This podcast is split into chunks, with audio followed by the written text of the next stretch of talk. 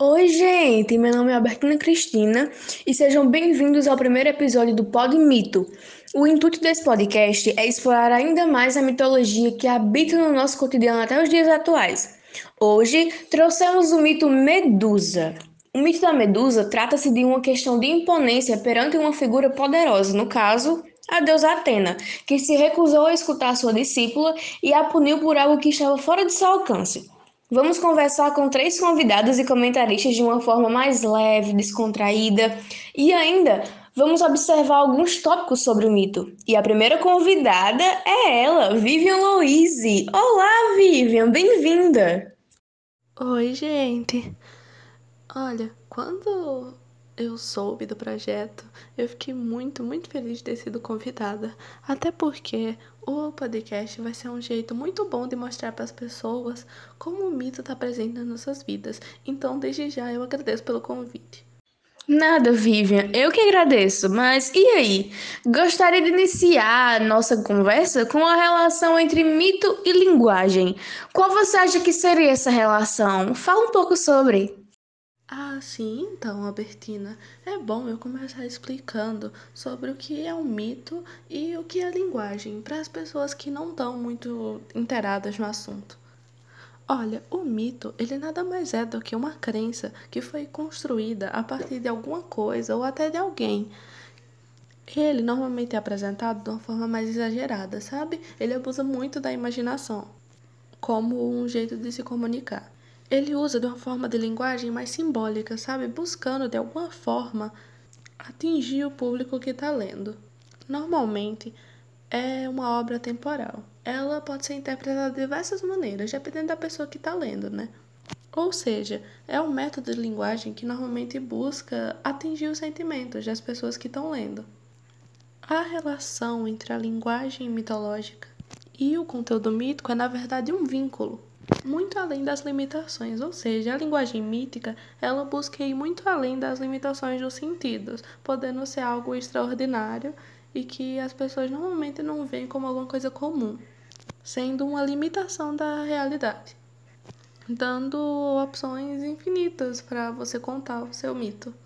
Hum, nossa, que legal! Não tinha muito conhecimento sobre essa relação. Vivian, eu tô vendo aqui que algumas pessoas estão comentando no chat que estão perdidas nesse assunto. Calma, gente, para ajudá-los a entender mais, gostaria que você falasse sobre algumas definições do mito. Sim. Uma das diversas definições é que os mitos eram usados para explicar acontecimentos e até fenômenos na natureza que não eram compreendidos por esses povos do passado.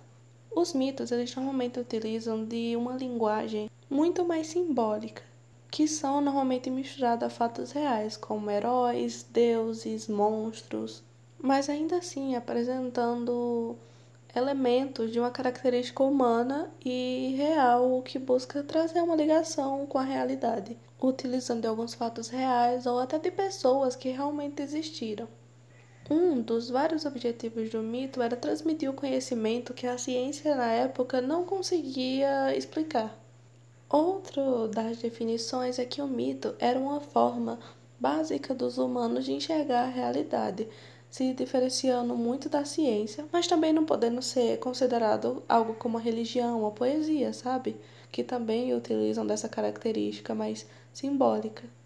O mito ele é uma interpretação do significado da realidade, porém, diferente de outros que usam fatos ou outras coisas do tipo, ele apela muito para a imaginação e para coisas fora da realidade, como eu falei, como heróis, deuses ou seres sobrenaturais, utilizando de pessoas que nunca existiram ou de seres fantásticos para explicar o que a mensagem que ele deseja passar. Hum, entendi. O mais interessante é que as duas definições que você falou são bem parecidas, mas com pontos diferentes. Isso, exatamente. Bom, depois dessa informação de muita importância, vamos para a segunda convidada e comentarista, Sara Maria. Oi, Sara! Oi, Albertina, é um prazer estar aqui hoje para discutir sobre esse assunto. Muito obrigada pelo convite. Nada, eu que agradeço. Mas então, a Vivian já falou sobre a relação existente entre mito e linguagem e sobre algumas definições do mesmo. Agora, eu gostaria que você nos falasse sobre o mito do episódio de hoje, o mito da Medusa. Claro, inclusive eu acho esse mito fascinante e de extrema importância para a história da mitologia. Sim, também gosto demais desse mito. Me fale um pouco sobre ele. E aí? O que, que você tem a dizer pra gente? Conta essa história. Então, Medusa ela era filha de Fóssis e Seto, que são divindades marinhas. Mas, diferente de suas irmãs Górgonas, Medusa era mortal. Ela era uma das seguidoras da deusa Atena. Atena é a deusa da sabedoria, da inteligência e do senso de justiça. As seguidoras de Atena faziam voto de castidade e eram conhecidas por serem fiéis e cumprirem a risca de seus mandamentos. Dentre as seguidoras, Medusa era mais bela. E para você ter uma noção, em alguns rituais as pessoas compareciam ao templo mais para vê-la do que para adorar Atena. É importante também saber que Atena e Poseidon eles tinham uma discussão já antiga, porque existia uma cidade que eles disputavam quem ia ser o padroeiro desta cidade. E nessa disputa, quem ganhasse dava um nome a essa cidade. E, para ganhar essa competição, precisava dar o melhor presente. Então, Poseidon deu um rio, porém era um rio de água salgada, ou seja, não servia para o consumo da população. Já Atena deu uma árvore chamada oliveira, que possuía mil e uma utilidades. Então, ela foi a ganhadora e por isso a cidade recebeu o nome de Atenas. Poseidon, né, com isso, ficou com raiva de ter perdido e resolveu se vingar de Atena violando uma de suas seguidoras. Foi daí que ele se envolveu com Medusa e isso fez com que Atenas transformasse ela em um monstro. E baseado nisso, qualquer pessoa que olhasse para ela seria transformada em pedra. Hum, é isso mesmo, Sara. Eu já conhecia esse mito, mas eu não sabia de tantos detalhes. Já que a gente está ao vivo, uma menina comentou que gostaria que você falasse sobre a relação do mito com a religião, filosofia, história ou poesia. O nome dela é Luísa Oliveira e ela disse que você poderia escolher uma dessas áreas citadas para falar mais sobre. Ah, um beijo, Luísa Oliveira, e obrigada pela sua sugestão.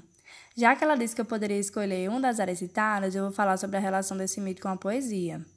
Os versos de Judite, por exemplo, eles têm uma grande conexão com o mito de Medusa, porque a gente deve lembrar que o mito ele fala do seu envolvimento por Poseidon, que fez com que a Atenas a transformasse num monstro.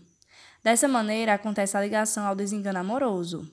E uma parte do poema diz assim: Agora, iniciada junto aos meus ouvidos, mal chega a viva dor do que eu me separei.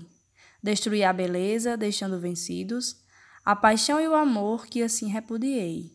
Hoje tenho desejos confusos, internos, ódios dentro de mim, fúrias a estribuchar, e torturadas ânsias abrem-me os infernos. No poema citado, a mulher desiludida representa, além da derrocada na vida, propiciada por um amor destrutivo, uma, uma outra concepção importante que está ligada à noção de beleza, nesse caso, condicionada pelo amor. Ah, que legal essa relação! Olha, se você não tivesse comentado, eu não queria perceber. Meu Deus, gente, é muita informação para mim. Enfim, agora teremos a nossa terceira e última convidada e comentarista, Ana Cecília. E aí, Aninha, bem-vinda. Mais uma informação bombástica? Oi, obrigada pelo convite. É um prazer estar aqui com vocês hoje.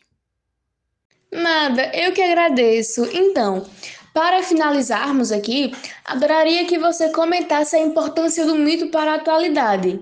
Pode ser de uma forma mais geral ou particular. Por exemplo, a importância do mito da medusa na atualidade é um bom assunto. Vou falar de uma forma particular e de uma forma geral também, ok? Na forma particular, o mito da medusa traz questões importantíssimas para a sociedade, como, por exemplo, a existência de uma situação baseada em uma voz apenas limitada em sua posição, podendo ser considerado diversos acontecimentos do dia a dia, como machismo, a dificuldade de escutar a voz feminina e até casos de influenciadores e pessoas ricas que saem impunes ou têm muito poder de fala apenas por seu poder aquisitivo ou pelos seguidores que possuem.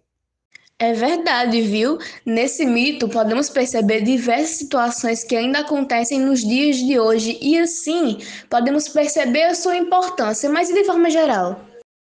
Então, de modo geral, os mitos, sejam na Grécia ou nos dias atuais, servem para dar sentido a fenômenos inexplicáveis de nossas próprias vidas e nos ajudam a imaginar o futuro. Tendo isso em vista, eles servem tanto para ajudar a criar um sentido para a experiência humana, quanto para manter culturas vivas que talvez nem tenham mais um território, como por exemplo é o caso da cultura curda, que sobrevive sem ter um país, ou nas tradições afro-brasileiras que nos ligam com a África. Além disso, o mito explica aquilo que a ciência não conseguiu explicar, ou seja, é apenas um apoio ao homem para estar confortável por saber que há uma resposta, entre aspas.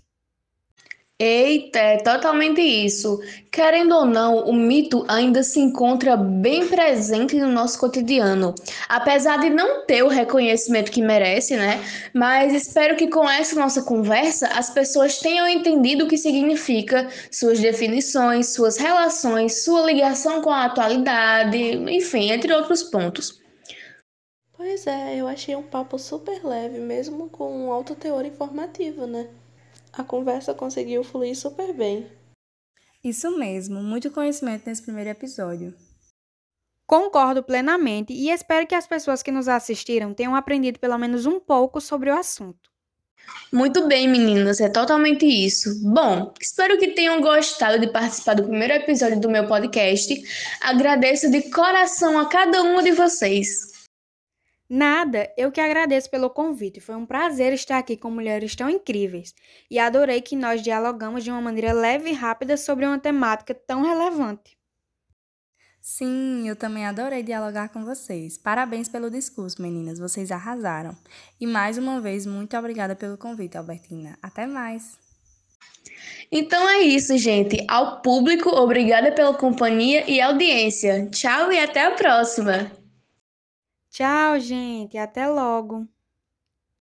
Tchau, pessoal. Isso, muito obrigada pelo convite, Albertina. Muito, muito obrigada, viu? Até a próxima.